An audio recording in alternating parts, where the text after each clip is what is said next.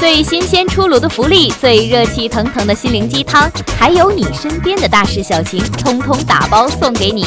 这里是热点 N 加一，行走的信息随身听。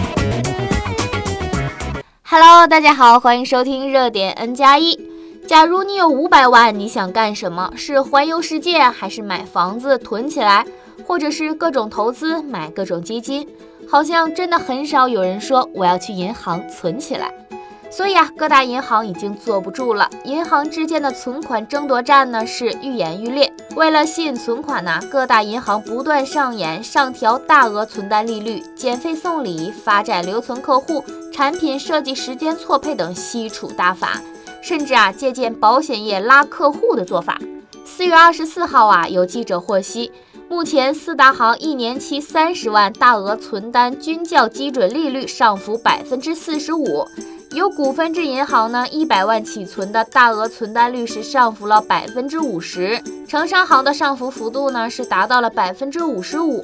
可喜的是啊，银行基层网点存款大战的恶性竞争有所减少。以前呢都是靠让利、吆喝、变相促销等方式拉存款，但现在啊，好像大家都慢慢的意识到，过分的营销呢，并不能达到持久的效果。其实呢，这种增加利率的方法呢，对顾客的作用并不大。嗯，在银行里多个几十或者几百，好像没有什么特别多的概念。